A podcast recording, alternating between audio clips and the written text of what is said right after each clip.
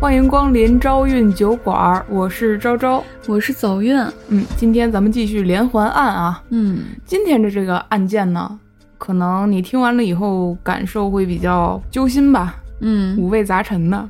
案件的发生地点呢，可能你我也听说过啊，北京。哦，那就是我们身边嘛。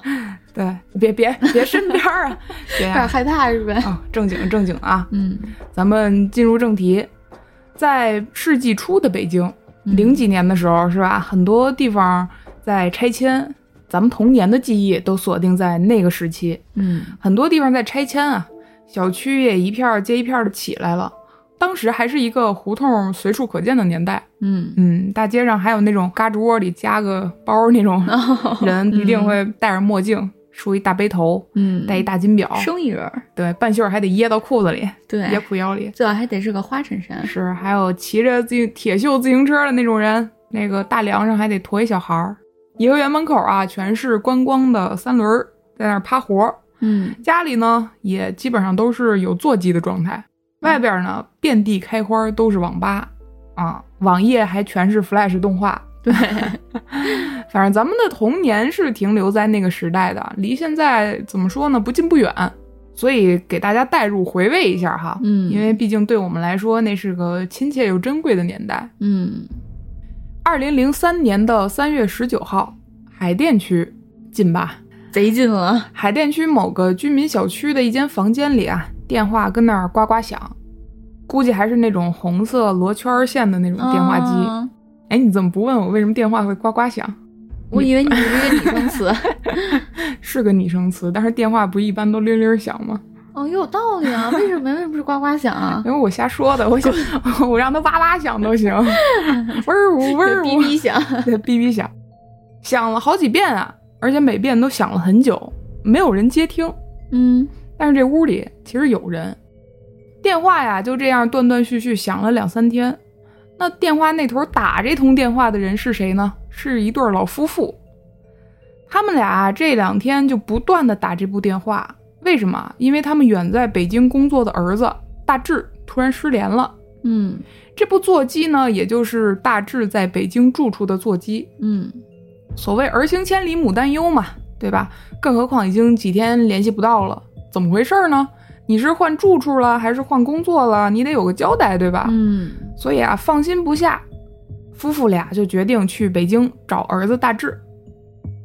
这老两口啊，坐着长途车，一路风尘仆仆，就到了儿子的住处海淀的某所小区里。啪啪啪一打门，没有人回应。结果呢，哎，一摁这门把手，门没锁啊，推门进去了。一进去，俩人直接傻眼了。老太太也是一屁股就坐地上了。嗯为什么？因为屋子里咱刚才说了，确实有人，嗯，正是他们的儿子大志。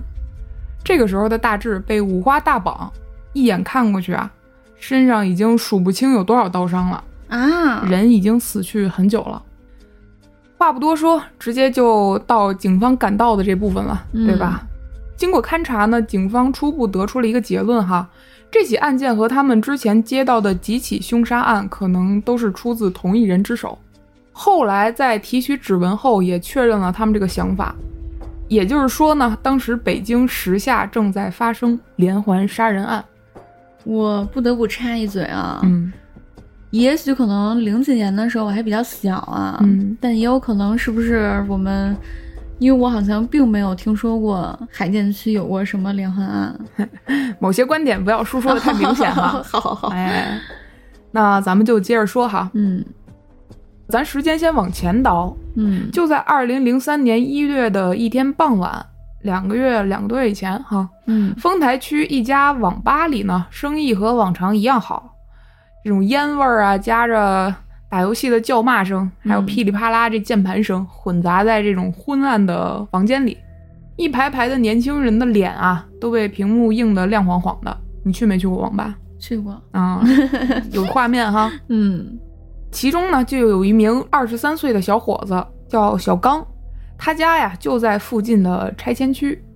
小刚经常来这家网吧玩儿，和以往不同的是，这一天哈，在角落里有个人已经盯了他半天了。嗯注意，主角现在是小刚哈，嗯不是刚才的大志。这个盯了他半天的人啊，甚至是跟他一路进来的。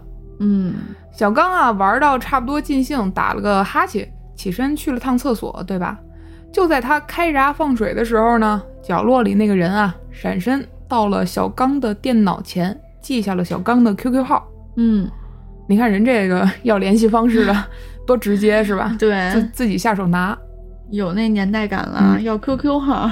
QQ 号，拿到了 QQ 号呢，那个人转身走了。小刚啊，尿遁完回来，看右下角的小企鹅，对吧？啊，嗯，你小喇叭消息了。收到一条好友申请，李走运请求添加您为好友，是否同意？小刚直接反手一个 OK，哦，加了。小刚为啥这么干脆呢？你听小刚这网名啊，小刚当时的网名叫收费奴，啥意思呀？呃，我也不懂啊，哦人家就叫这网名，就是收费就收钱这个收费，哦奴就是奴隶的奴，收费奴，哦够有内涵的。反正这网名、嗯一听就是玩网络多年的嘛。嗯加了好友之后啊，这网名走运这人就一直跟小刚主动聊天儿，聊着聊着呢，内容越来越劲爆，不断搞一些暧昧话语。嗯小刚啊也是上道，跟这个聊得火热。这里要说明的是啊，小刚是男生，加小刚的也是男生，小刚也知道加自己的是个男生，你明白啥意思了吧？明白了。你懂我意思哈？嗯聊骚了几天之后呢，加小刚的人啊，咱就咱就管他叫上门吧，行，好。吧？上门和收费奴还挺搭的，对吧？嗯上门啊，就知道小刚有想发生关系的想法，咱就话都摊开了说，对吧？明码标价，八百块钱一次，全程上门，随叫随到，而且怎么玩都行。嗯，你想那时候八百块钱确实巨实款了。是个数字，是吧？嗯但是人家怎么玩都行，所以人家也合理吧？可能嗯所以就就因为这个，所以贵呗。小刚也觉得可，人可能也不差钱儿吧，直接就下单了。嗯把性交易的地点呢定在了小刚自己家里，约了个时间，让这上门就上门来吧。就在前一天晚上啊，上门基本上是没怎么睡觉，开始着手一下准备工作了。第二天上门也是很有操守的人，对吧？准时到达了约定的地点，也就是小刚家，手一抬，嘣嘣嘣就敲了门了。屋里的小刚正美着呢，对吧？毕竟好事即将发生嘛。听见咚咚咚有人打门，直接一个鹞子翻身翻到了门前，哎，可能还吐口唾沫，抿抿抿抿头发是吧？嗯嗯，拉开门一瞧，哎，怎么是你啊？嗯小刚愣了，他眼前站着一名瘦瘦高高、长相秀气的大男孩儿。倒不是因为说这来人是男生，小刚所以愣住啊，因为咱之前都交代过，他们彼此都知道是性别嘛。嗯，只不过这个男生啊，小刚之前认识。熟熟人作案。没等小刚再说什么，男孩就笑了一下，说：“嗨，都过去了，咱不打不相识嘛。”紧接着呢，就顺势进了屋，关上了门。之后啊，咱这上门就开始挑逗小刚，说什么哥哥家里有点热，对不对？哎，接着就说一些禁播和下架语言，肢体上呢也开始触碰小刚，小刚立马就燃起来了。嗯，对吧？？这谁顶得住啊？转身呢就开始脱衣服。就在小刚脱衣服的一刹那，上门冷眼看着小刚，来了一句“收费奴”，哼。紧接着掏出身上一把尖刀，疯狂地向小刚刺了过去。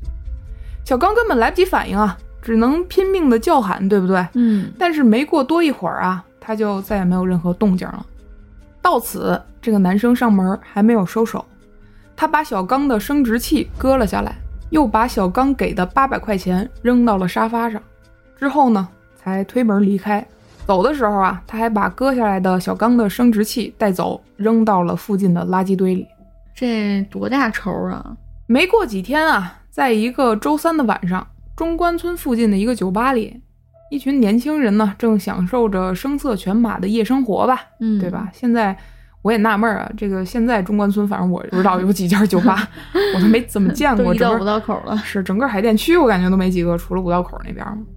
感觉那那边酒吧不行，真酒当精油用、是吧？恨不得嗯往往往你杯里滴超过三滴都算常客了，你这个。嗯反正啊，蹦着 disco 的这群人里啊，有个二十七岁的外语系研究生阿贵。阿贵这儿正蹦兴呢，对吧？有个男生啊，就径直朝他走过来了，拍了拍他的肩头。阿贵呢，一转头，哎呦，你是？哎，来人也说认出来了，是吧？嗯太巧了，我也经常来这儿玩。俩人呢，就找了个稍微僻静点儿的地方聊起来了。说会儿话，嗯，唠会儿。来的这个人正是那个男生上门儿。你有来言，我有去语啊。聊着聊着，这俩人可能是兴致来了，上门就介绍了一下这自己这服务哈，嗯询问阿贵说要不要来玩一次。上门说自己现在需要钱，我得收钱，我得收费，八百一次，全程上门，随叫随到，怎么玩都行。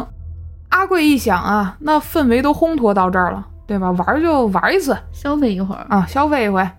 之后啊，他就直接把上门带到了自己家里。嗯一进门呢，上门就一秒入戏啊，转换十分自然，跟阿贵开始亲昵。亲昵了一会儿呢，上门就掏出了一捆绳子。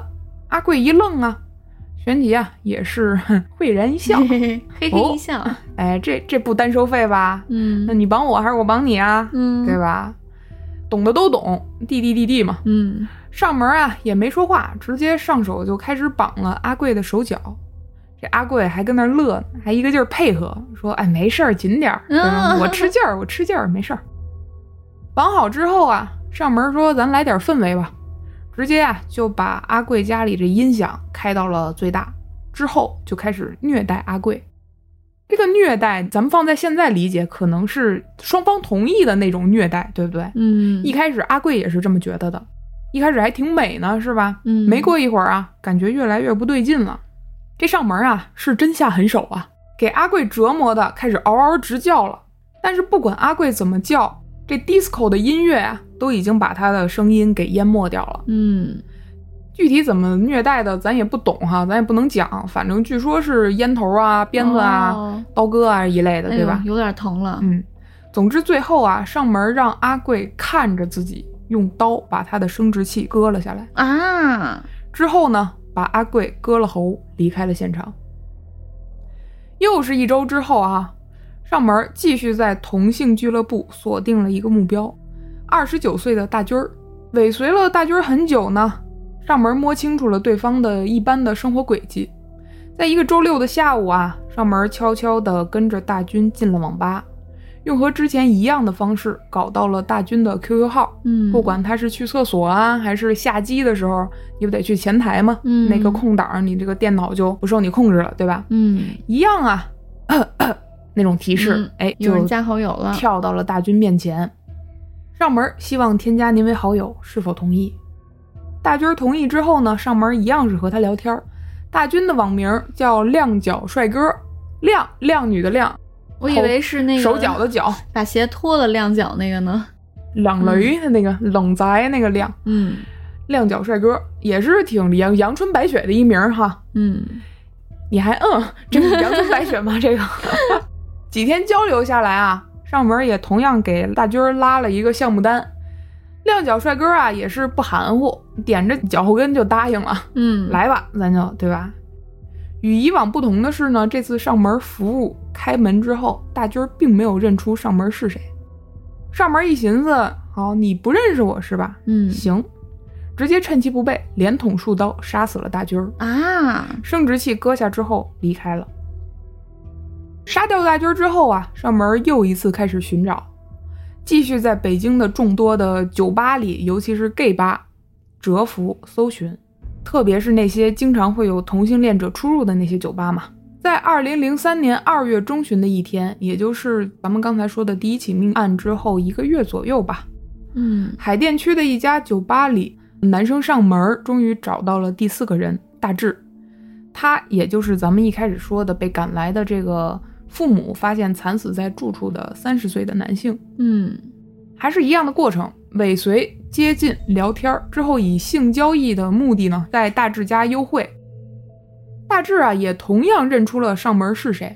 在上门到了大志家当天晚上，上门以性虐待的方式将大志控制住，烟烫、鞭打之类的虐待了很长时间，最后嗯。割掉了大志的生殖器，并捅了无数刀之后离开了。案发现场吧，跟一开始的一样。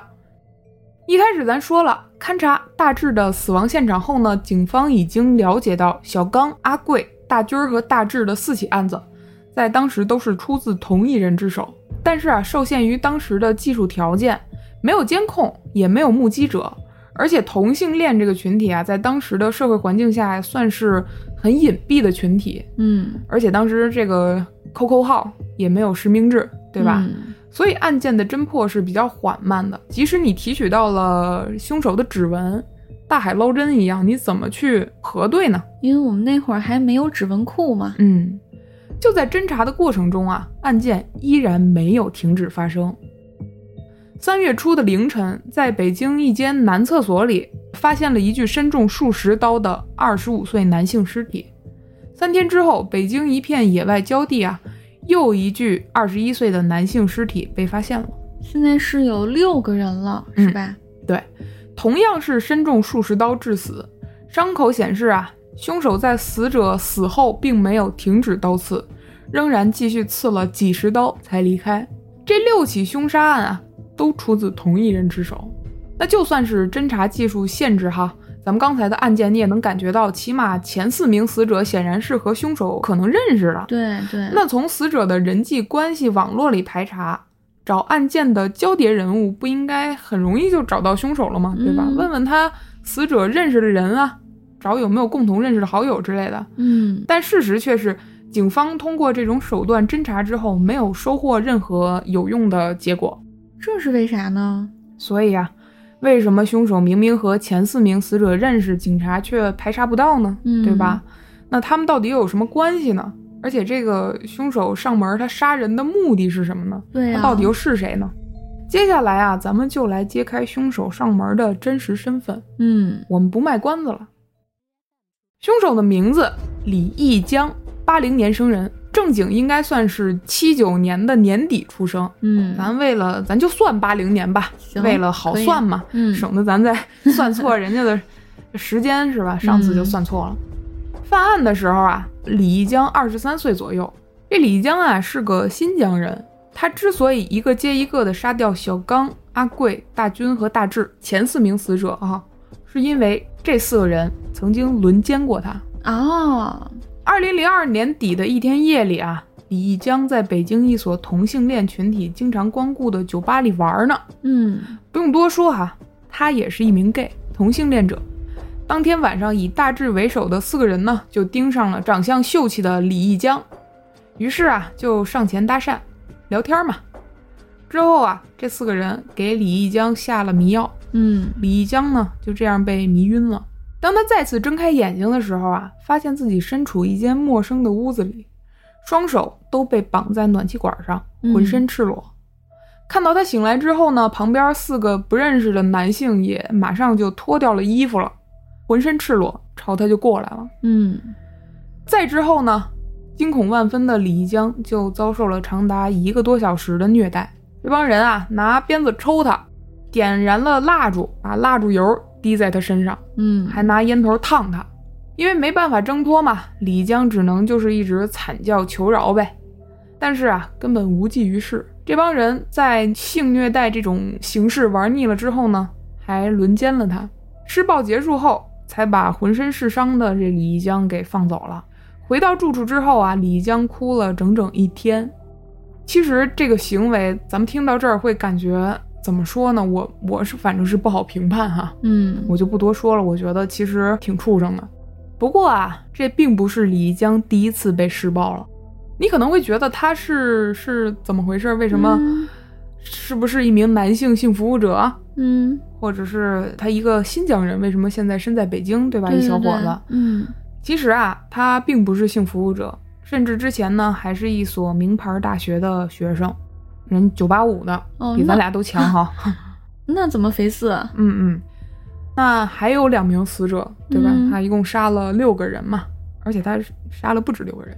从头说起哈，李江呢，出生在新疆的昌吉市，你要知道啊，老天爷他一向都是不公平的，嗯所以有的人他生下来拿的就是地狱难度的副本。嗯李江就是这种人，他有两个哥哥，因为自小啊家里比较贫困，所以李江小的时候生下来就被送到其他亲人家里抚养了。嗯但是啊，因为种种变故，他小学的时候被送回新疆和父母一起生活了。那咱们可能理解说，一个人从小就被送出去，小学才回到父母身边，他是不是送出去的时候经历了什么？嗯但是我可以告诉你，他送出去，在外面其他的亲人家里过的生活，才是他最快乐的那部分童年。就是反而是他的亲生家庭倒给他留下了不好的印象。回家对他来说啊，并不是什么好事儿，因为他的母亲患有精神病，嗯说不准什么时候呢就会发病，发病的时候就打人，而且啊，他的父亲也是嗜酒成性，经常毒打他和他的母亲。嗯对于这段生活，他自己曾经描述过啊，他原话是这样的：我妈妈有精神病，从我一回新疆，他天天不是打我就是骂我，有时候我还睡着，就被他从床上揪起来，不分青红皂白，按住就打。或许是由于长期照顾他，抑郁太久的缘故吧，我爸爸性情急躁，抽烟酗酒，喝醉之后见谁打谁，简直就像疯子。我就这样和两个疯子一起生活。这个也是李江的整个童年的写照吧。嗯他还有两个哥哥，对吧？但他那两个哥哥年龄比他大，嗯，由于从小就分开了嘛，所以他两个哥哥和李江也没有什么亲情可言了。就是哥哥不那么会向着他，是吧？嗯，他的哥哥们对这种生活，也就是父亲酗酒、母亲发疯这种生活，见惯了。，对，早就习惯了。嗯于是每次见势不好，脚底抹油就溜了、哦跑了。但是年幼的李义江呢，他总是跑不掉的那个，嗯让嗯人给逮住了，成为父母的发泄工具。父亲喝多了也会打母亲，他母亲就经常是被打倒在墙角，堆在那儿，对吧？一边嘿嘿的在那儿傻笑，嗯一边就用手擦着被他爹打出来的这些鼻血什么的。嗯这个时候呢，李义江还会抱着他爸爸的腿，求他爸爸说：“你别再打我妈了。嗯”但往往呢，他迎来的不是父亲的停手，而是对他的一顿拳打脚踢。暴力转移了。嗯，虽然家里是这样的情况啊，但李江在学校的成绩是很优秀的，老师都夸奖他。由于在家里长期挨打嘛，所以他特别害怕回家。他每次放学都要待到很晚才离开学校。那记不记得咱们刚才说过，他轮奸不是他第一次被施暴，对吧？嗯就在一九九四年十二月的一天，十四岁的李江呢，又一次待到夜幕降临，才走上了回家的路。结果就在路上啊，他遇到了一个中年大叔。嗯大叔说：“哎，小朋友，我看你怎么这么晚一个人在路上，我想跟你做朋友，我想请你吃饭，你去不去啊？”嗯嗯，我不用你掏钱，我跟你做朋友，所以我请你吃饭。嗯因为李江不愿意回家呀，而且很少有人对他和声细语的说话，对吧？对他示好，没错。所以啊，李江就答应了。在和这个大叔吃饭，还喝了一点酒之后呢，李江就被大叔带到了一个苗圃里强奸了。哦在此之前啊，李江他从没想过自己会被一名男性侵犯，所以等到他回家之后，想想清楚了到底发生了什么嘛，就感受到了一种莫大的屈辱。第二天啊，他就拿着尖刀满街找那个强奸了他的大叔要报仇，但是找了很多天啊都没找到，没见那大叔人影，所以啊也就只能放弃了。不过这件事儿给了他什么样的影响呢？就是在他痛苦的同时，他也下定了决心，他要离开新疆，嗯离开这种神经病的父母，对吧？离开这个灰暗的地方，他要去北京。嗯，所以呢，他就更加努力的学习。那还是很要强的，他没有嗯自暴自弃，至少在这个时候。嗯，于是到了二零零零年、两千年的时候，功夫不负有心人，李江如愿以偿，以他当地市里第二名的成绩考进了北京理工大学。哇、那很厉害了。哦，虽然是当时是成人教育学院嘛，但是那个时候好像是一般年龄大的都会考那个学院，嗯，但是他的成绩确实已经很不错了哈。当时还学了计算机专业。成功逃离了家乡之后呢，李一江就开始了新的生活。他在大学里的一开始的成绩也是不错的，而且他和大学同学的关系也都特别好。同学眼里的李一江呢，就是一个和蔼、礼貌又讲义气的大男孩。嗯嗯，他有的时候啊，跟同学去他同学家里玩，还会给同学做饭吃。哦啊，还给人同学的母亲拉条子。哦，他同学都说啊，李江做的大盘鸡特别好吃，嗯他们从来都没吃过那么好吃的大盘鸡。直到李江最后犯事儿了之后嘛，他们也觉得不太敢相相信嗯，但是啊，目标达成后的满足感都是短暂的。如果咱们有一个事儿一直心心念念的，其实，呃，最后反而你达成了以后，你就觉得也就那么回事儿了。反而倒感觉人像空了一样，是吧？从此以后没有目标了。嗯，因为不爱打牌，也不爱篮球之类的运动，毕竟他小的时候那个生存环境嘛。嗯李江啊，有了很多的这种比较空闲的时间。为了打发这些无聊的时间呢，李江就开始和同学一起去上网。只不过他不和其他同学一样爱打游戏什么的，他呢喜欢在网上和别人聊天儿，嗯。浏览一些网站之类的。有一次啊，李一江偶然看到了一个叫“紫色男孩”的同性交友网站，之后呢，他便沉迷其中了。当时的网站管理也是比较疏忽的吧，嗯，那个时候的互联网嘛，所以这个网站经常也会有一些 gay 片儿啊之类的这种禁播内容嘛，同样也有这种社交功能。嗯。之后，李一江就爱上了这个网站，经常去网吧上网。那这就是相当于沉迷在这块儿了。具体说他是不是沉迷啊？我觉得他可能真的只是想找一个出口吧，哦，去发泄一下。因为毕竟你想，如果咱们小的时候环境和普通的普通小孩的环境，或者大部分小孩环境都不太一样，我们跟他们也没有更多的一种社交方式。嗯那可能这个人的社交就是一个很需要去沟通、很需要去社交的一个空白状况吧。所以上了这个网站之后呢，李一江也逐渐了解了北京的一些同性群体经常去的一些酒吧，就是 gay 吧嘛。嗯 gay bar。大一的时候啊，李一江家里还会给他寄一些上学用的学费之类的，虽然很少，但是也勉勉强强够用吧。嗯到了第二学期的时候，家里给的那点钱就完全不够了，因为毕竟他还要去上网嘛，网吧也是一笔开支吧。嗯于是之后呢，为了贴补自己的经济上的空缺，李一江就开始打工了。为了多赚钱啊，他同时在两家肯德基打工，嗯嗯，一家上早班，一家上晚班。于是这样一来，你就可想而知啊，那学业也就荒废了，荒废了基本上也没法去上课，他也没时间去上，全是翘课、挂科啊之类的。由于他的挂科特别严重，加上一些学费的原因哈，李江在大二之后直接退学了。嗯，那是太可惜了。嗯，因为毕竟你想，世纪初的大学生其实还是很值钱的，对对对，而且计算机专业，你想他要仔细学的话，到现在现在大佬了。，对，基本上就是双挑大指的那种大佬了。嗯退学之后啊，李江就继续打工，并且夜晚呢也开始流连于北京的各大的那种 gay 吧。不过每隔一两个月呢，他还会回学校去看看他的同学啊、室友啊什么的。可见啊，他们的关系其实很好的。嗯嗯，到了二零零二年呢，李江在 gay 吧认识了一个大哥，这个大哥对他的人生可以说是比较重要的一个角色了。是好的方向还是？嗯，说不好，哦，好，听着，嗯大哥啊，咱就叫他富贵儿吧。为啥叫富贵儿呢？因为他是个富二代，哦，哎，名牌大学毕业，当时在外企上班，经济能力特别强。在认识了之后啊，富贵儿就要和李一江发生一些关系嘛。嗯但其实第一次啊，他俩发生关系，富贵儿要推倒李一江嘛，被李一江给拒绝了。嗯因为在亲热的时候啊，李一江想起了自己之前被性侵的经历，嗯所以他条件反射一样的就愤怒的拒绝了富贵儿。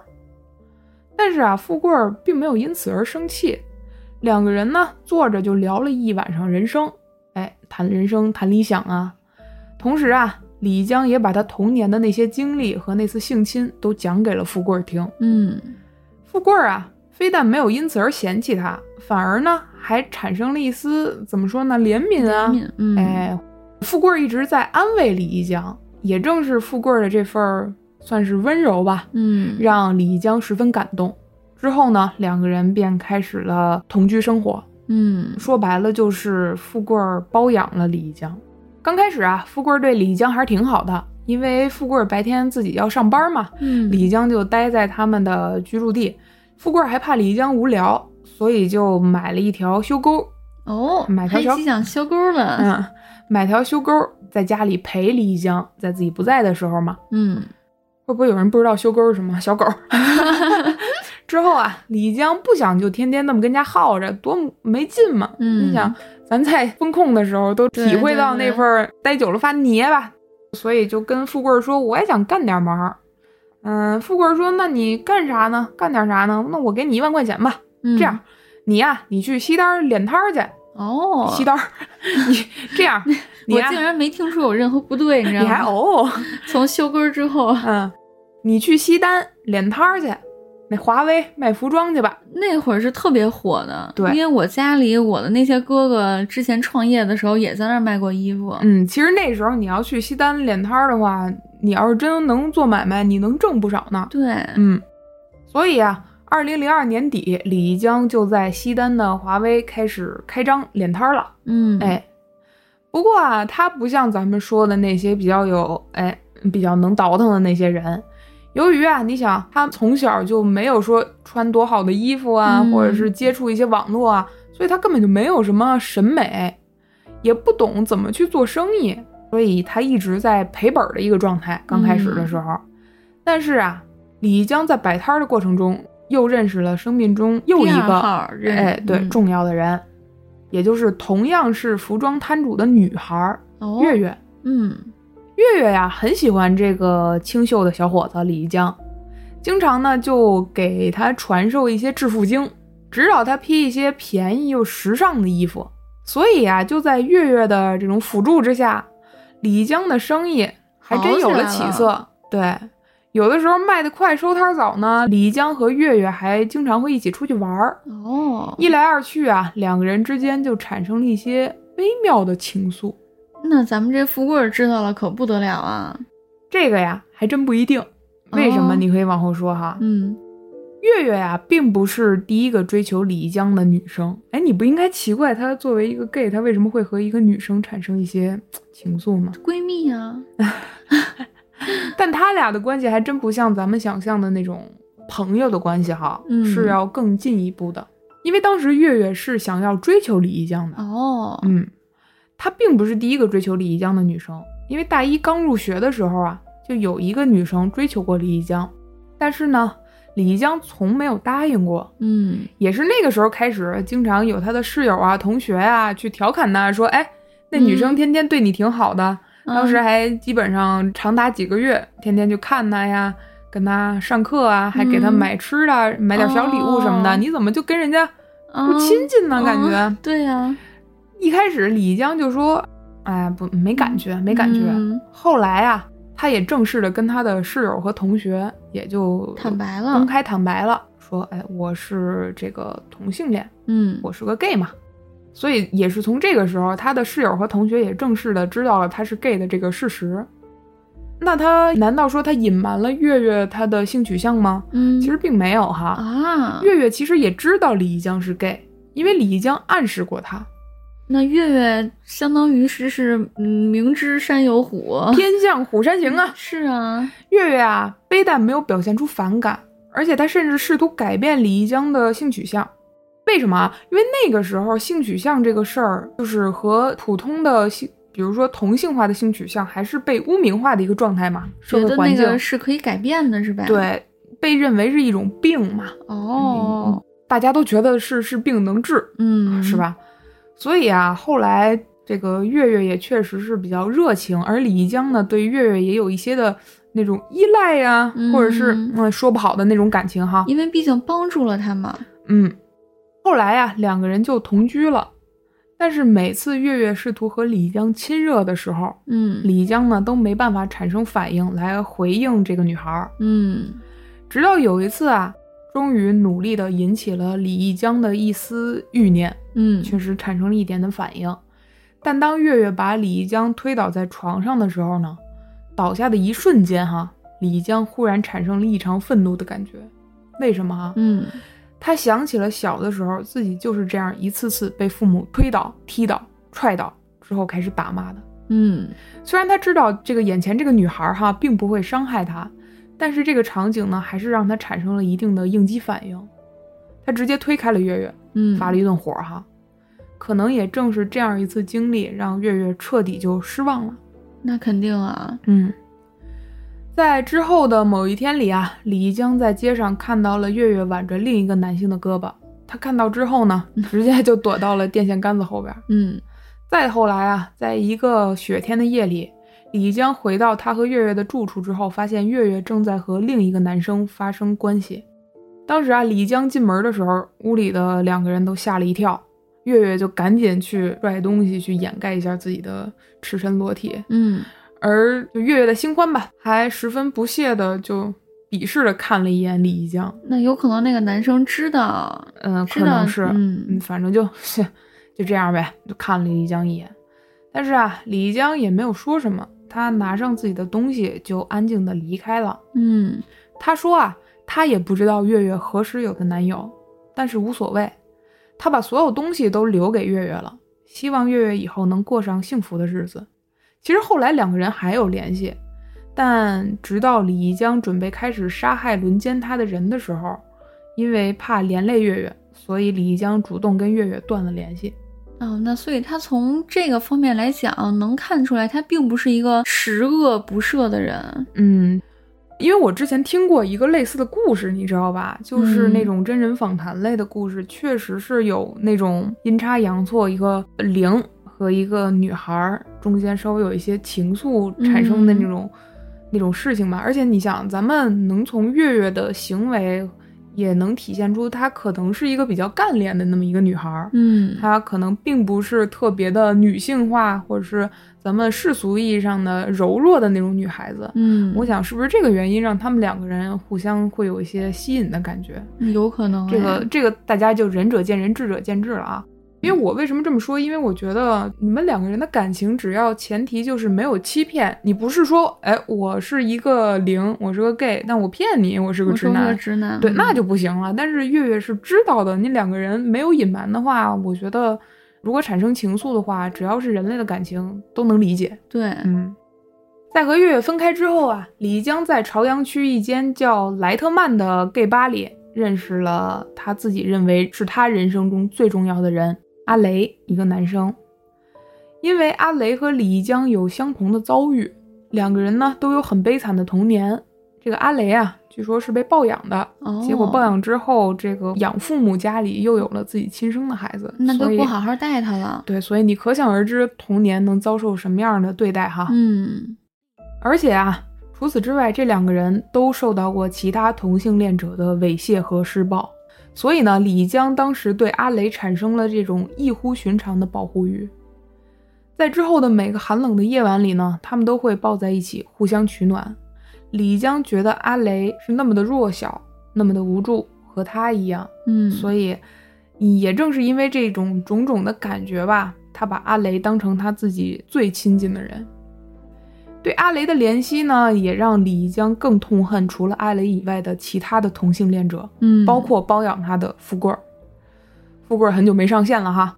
其实富贵儿并没有和他说断了联系怎么样的，因为富贵儿经常会把李一江介绍给他其他的同性朋友，或者是当做礼物，或者是玩一些换伴侣的游戏。嗯嗯，这在当年那个同性恋还是这种地下群体的时代里，其实也算比较常见了。嗯毕竟当时同志对于这种性需求的满足还是比较困难的事儿。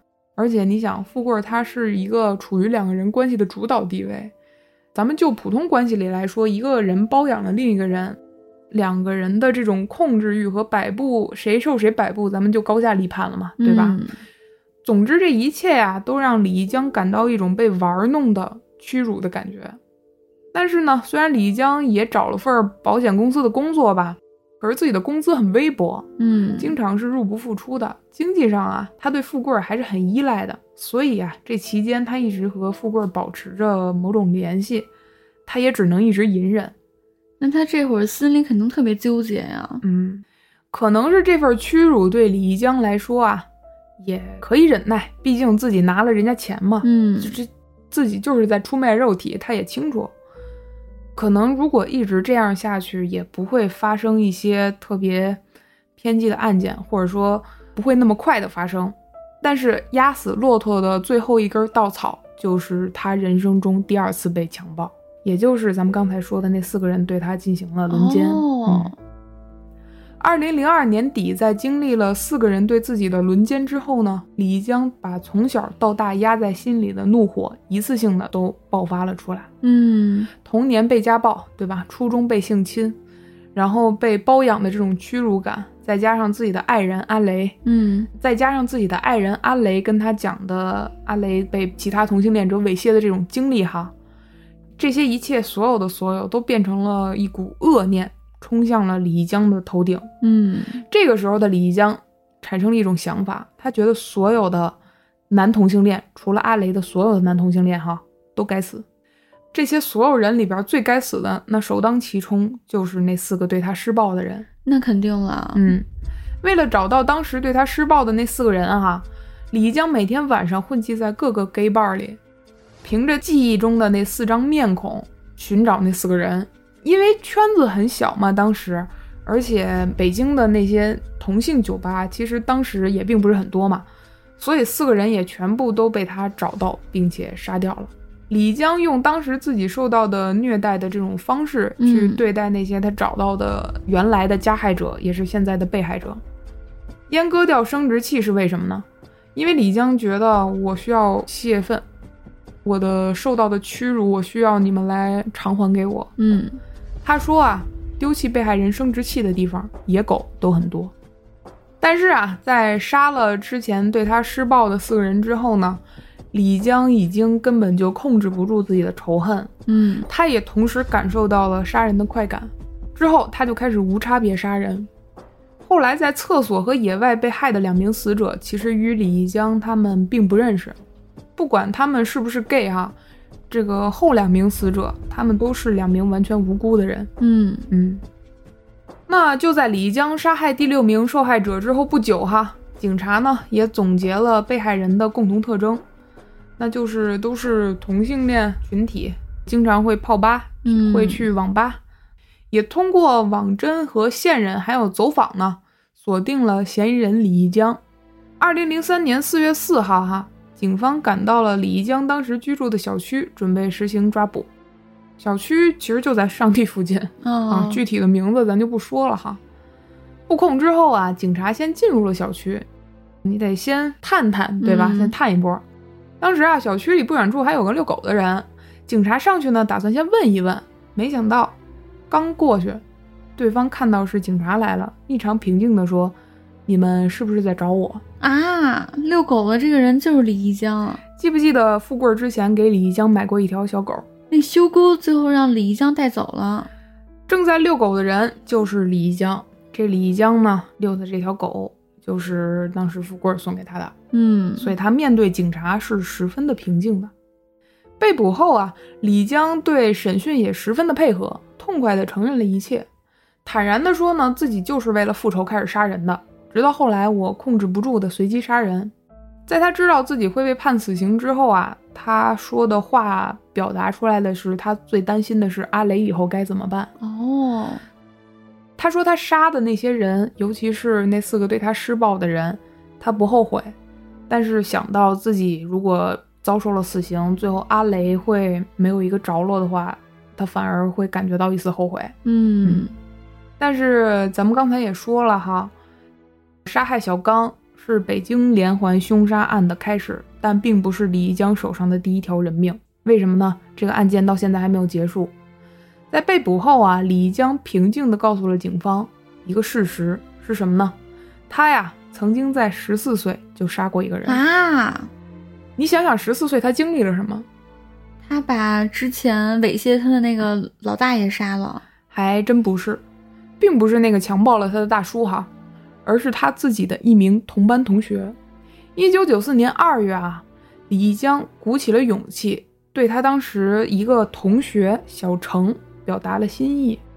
那个小程呢，是他这辈子第一个有好感的男生。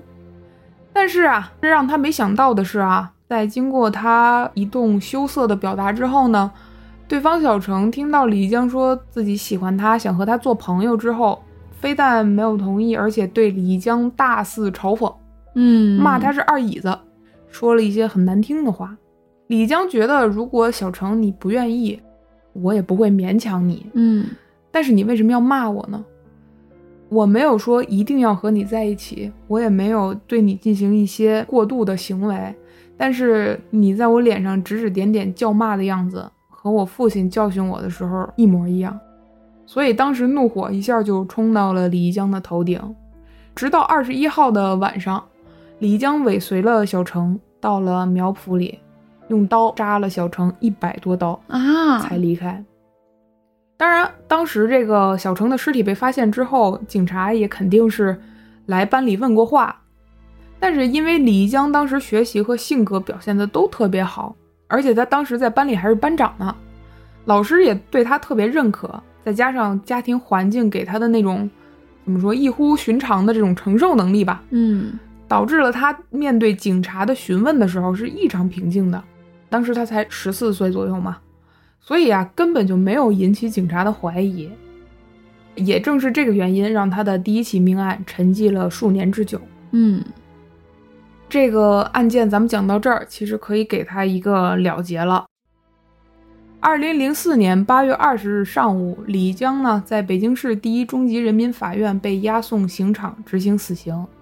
在押送刑场按下手印之后呢？李江还笑着礼貌地对法官说了一句：“谢谢法官。”最终一声枪响，结束了这个身负七条亡魂的人一辈子的罪恶。这个呢，就是咱们今天要讲的案件的全部内容了。其实你能感觉到哈，我在讲述这起案件的时候，我并没有像彭妙计那样完全没有带多少个人感情的那种，因为我觉得这起案子和咱们之前讲的。比如说彭妙计啊，比如说讷河案啊之类的，其实那些案子你往往去没法去体会到这个凶手他有任何的人性是吧？对，就是这种情感的东西。但是这起案子可能我比较能共情的一个人，或者说我我是一个比较情绪比较敏感的人，我是能感觉到这个李一江他的一些真实的情感的，我是能感觉到他是一个活生生的人的。对，站在面前，他也有自己的喜怒哀乐，他也有自己爱的人，他有自己在乎的东西，只不过就是一些怎么说命运吧，加在他身上的一些筹码，而恰恰他又没有能把持住最后一丝善念的底线吧，所以造成了今天的这个结果。而且我在搜集的时候，关于他的案件啊，我经常能看到一些，大部分都管他叫阉割狂魔，嗯，就是用什么什么狂人、什么魔之类的。一些标题吧，去形容他，但是我觉得他的行为确实已经像个恶魔了。但是他同时也是一个普通人，就是我并不想同情一个施害者哈，因为无论如何，他的行为确实，你你不管是枪毙也好，不管是最后死刑怎么着也好，嗯，他没法告慰那三条无辜的人命，对吧？对，南侧里的那一条，野外的那一条，还有他的同学小程，即使他的小程对他恶语相向，罪不至死，嗯，对吧？但是我只是觉得，除了对他的这种批判之外啊，我觉得命运没有给他本该有的眷顾吧。可是确实啊，这个世界上遭受苦难的人才是才是大多数。我之所以对他的情绪比较复杂，哈，是因为我也同样遭受过跟他哪怕有千分之一相似的经历吧。嗯，那我也见过这种家庭里存在的暴力，对吧？我当年我甚至不会去看着我父亲打我母亲，我甚至不会为我母亲求情。因为我当时觉得，那打的不是我，不疼在我身上。心理学上怎么说啊？就一个小孩，如果小的时候没在父母身边去生活的话，可能你的亲情没有建立起来，你没没办法跟这个人去共情之类的。那是什么去主导我们走在不同的路上呢？说白了就是什么去区分了我们呢？哪怕只有千分之一的感同身受吧，那我也没办法做到说去隔岸观火或者隔岸瞭望。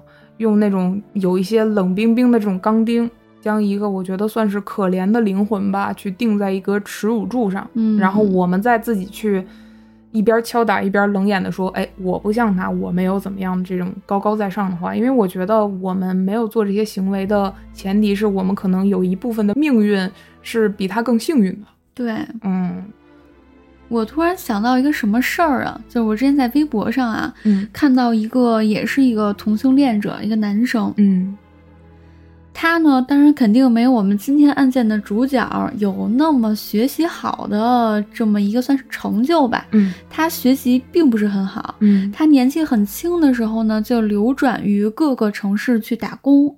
在长大之后呢，可能二十多岁的时候吧，他也逐渐的就是明白了自己是一名同性恋者的这种心情。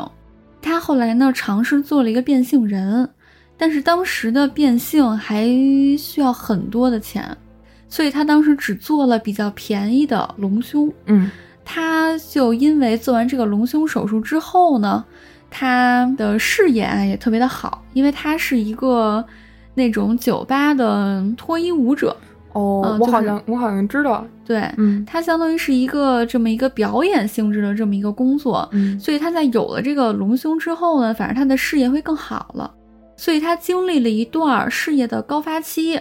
他特别想要努力的工作，努力的赚钱，嗯赚够足够的钱呢，我去做一个彻底的变性手术。嗯就在他以为我的人生好像找到了目标，找到了这种好起来的感觉的时候，嗯这个时候家里也出事儿了，和他一起辗转了很多年啊，就是相依为命的男友也移情别恋了。哦所以说，嗯，那个男生啊，就我讲的这个事情的这个男生，他一下没有顶住这种挫折吧，嗯他就一下就堕落了。嗯他一下回到了他的老家，然后也不在大城市发展了，也不想赚那么多钱了，就想在自己的老家苟住。嗯但是呢，在老家呢，你想想，他一个男人有胸，然后平时穿衣服也是，你想他穿习惯了嘛，穿的很多是女生的衣服。一定会被指指点点。，对，所以在老家遭受了特别多的指点，嗯甚至是全村的人啊，只要是个人都欺负他。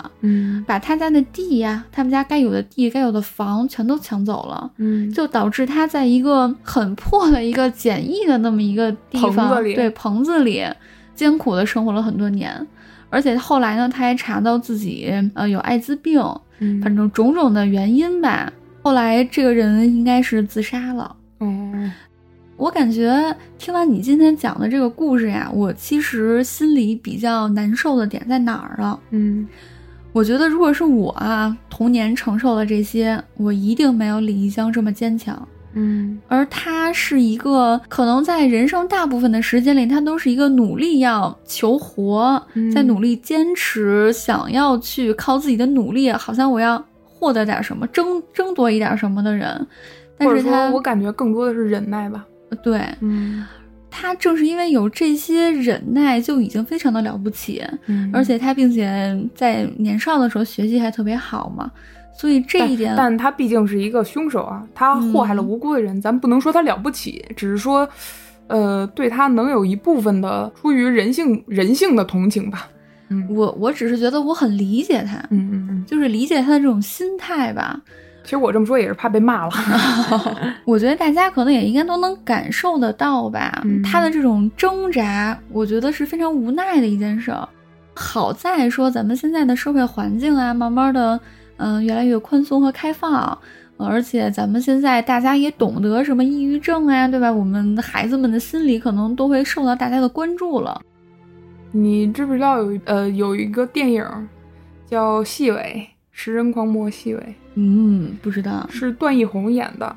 其实里边就是讲了一个泰国的案件，嗯讲的就是一个叫呃李辉吧，李辉的中国人，当时去泰国去投奔亲戚，因为战火啊、经济啊等方面原因，从海关就被别人叫成细伟。嗯，他说我叫李辉啊，别人就说啊细伟，嗯，所以他一直就叫细伟。他因为有哮喘，所以他的母亲在他小的时候会去，因为当时战争年代嘛，会去找一些死人的心脏或者取一些血去给他喝当药引子，迷信嘛。嗯所以他那是他感受到的唯一的人世间的温暖。而他到了泰国这边，不管是打工啊还是怎么样，全都是受到了冷眼和虐待，甚至没有人能叫对他的名字，全部管他叫细尾，直到就可能只有那种小孩儿对他好，但最后他因为种种原因吧，然后把小孩儿给杀掉了。就是怎么说呢？你说你去你去谴责这个杀人魔他的行为，那他确实是有值得谴责的部分，只不过更多的我们可能会感觉到唏嘘吧。因为你的生长的生活的环境，或者你遭受的事儿，你的命运是会影响一个人的。对我特别能明白那种忍耐的滋味儿。还是那句话，我我小的时候的家庭环境也是一般嘛，咱就不说惨哈、嗯 一般，所以我会比平常人更多的一些忍耐的能力，或者是我觉得一些事儿在我眼里看来就哎这都没啥，为什么你们就就感觉哎这不应该这么说啊，就可能比普通人多一些忍耐的能力。嗯因为就是你处在那种情况下，当一个人在你没法去改变你的周围的环境，或者是你在面对一些没法选择的家庭啊、命运啊、事件啊这些事儿的时候，你只有忍耐。你忍习惯了以后，你这个人就会变得很能忍，很坚韧，忍者，对，就成了成了一个忍者。但是那种忍耐的滋味儿真的不好受。表面上看，哦，你好像比其他人可以承受更多，但其实那种感觉只有你自己能体会得到。嗯，所以说，这种感觉一定要去找一个合理的出口，去把它排泄掉，不然的话，量变就会引起质变。对，你可能会做一些极端的行为，你可能会有一些控制不住的一刻去爆发出来，嗯你不知道，你没法控制自己能做出什么。因为我我性格里边也会有一些极端的点吧，就可能说有些事情，比如说呃亲密关系里边一些矛盾，明面上看很小的矛盾，但有的时候它让我想到了。或者说让我潜意识里感受到了和童年感受到的不好的那一面，我就会特别应激，我会很极端的去发泄我的怒火，怎么样怎么样的。所以说，确实可以去试着理解一下是什么造成了一个那样的局面吧，包括当时社会的一些不理解啊，我还是觉得贪嗔痴都是难免的，咱都是嗯俗人嘛，怎么样能让自己不要产生执念？就执念这个词儿绝对不是一个好词儿，我觉得。对，当一个事你达到不了，但你还要非要逼自己，或者你完全就不可控，然后已经如痴如迷了、疯了、疯魔了这个状态，才会去执念、去怨念、去怪罪。那怎么去原谅过去？怎么去原谅自己？可能比较鸡汤啊，但是这个话只能你对你自己说，不要对别人说，不要去替别人去原谅他遭受的一些嗯，呃事情。对，对就比如说李一江，他虽然杀了这么多人，但就那四个人来说，从我的个人观点，可能比较偏激哈，我觉得他们罪有应得。嗯，我我也是这么觉着的。我觉得那个四个轮奸他的人，真的。当然啊，法律也告诉我们，我们应该选择一个怎样的一个合理的出口去宣泄。可能你去培养一些爱好，比如要外放性的，你去运动，嗯，对吧？去玩一些发泄性质的一些活动啊、爱好啊，你就可能你你你在忍受了一些东西，你想去发泄的时候，你不会去付诸到伤害别人这件事儿上。对，你即使有应激反应，但是不要伤害无辜的人，这种信念也一定要成为你的一个缰绳。嗯。嗯嗯，你刚才说你性格里有极端的那点，我其实特别有感触，那倒不是因为对你有感触哈、就是因为我在小的时候，在十几岁的时候，嗯。也是一个性格非常极端的人。嗯。然后我我甚至就是被很多人都说过是一个非常极端的人，嗯。但是我现在慢慢长大之后，为什么发现自己好像好起来了呀？嗯，就为什么感觉好像就生活中很多事儿你都能感觉就就是不叫什么事儿嘛，平和了。对平和了。嗯其实是个人啊，性格里都会有不好的东西。嗯你不管是任何的人，你的性格不可能很完美的。你是个人都会有极端的地方，只不过大家极端的点不一样而已。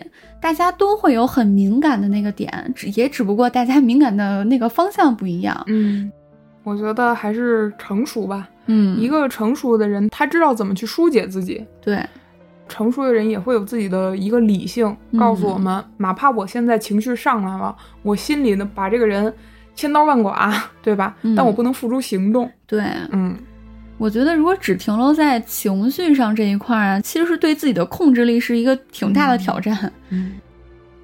那今天咱们也是看了这样一个让人有点唏嘘或者是无奈呀、对无奈的一个案件哈，大家如果有什么任何其他的观点，也欢迎大家在评论区和我们友好的去交流。嗯，然后，当然我刚才提到那个电影《食人狂魔细尾》，就段奕宏演的那个，大家可以去看看，因为我是吧？呃，我觉得挺好看的，而且我是好久之前看的，我记不太清了，所以如果我有哪说错了什么的，大家也可以 刊物一下啊，帮我。好，这个咱就不细究了哈。行，谢谢大家。嗯，其实今天的案件我们。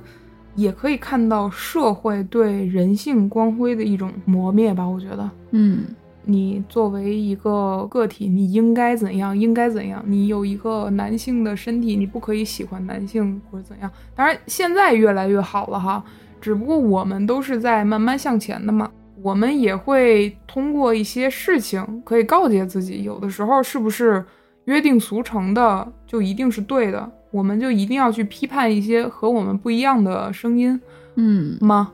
或者是 一定要去用语言去伤害、去对待一些我们暂时还没有办法接受的事情吗？就是我觉得那些可以肆意啊、口出言语去伤害别人的人，你其实才是最脆弱的，你才是最脆弱的那个灵魂，你才是最没有办法去忍耐人生中这些挫折的人。是，所以学会放下嘛。就是看开点儿，看开点儿。嗯，不过法律确实不可以看开。你杀了那么多人，还杀了无辜的人，那你心里没有那一条善念的准绳，你没有去伤，不要伤害无辜的人这个信念哈，那你肯定会付出相应的代价。这个到哪儿都是天经地义的。嗯，那咱们今天就先跟大家聊到这儿吧。也谢谢大家对《招运连环案》节目的喜欢和支持，我们会继续给大家带来更好的节目。如果大家有任何的意见和建议，欢迎来给我们反馈一下哈。好，那我们就点赞、订阅、加关注。招运老粉儿，你最酷！谢谢光临招运酒馆，我们下期再见，拜拜。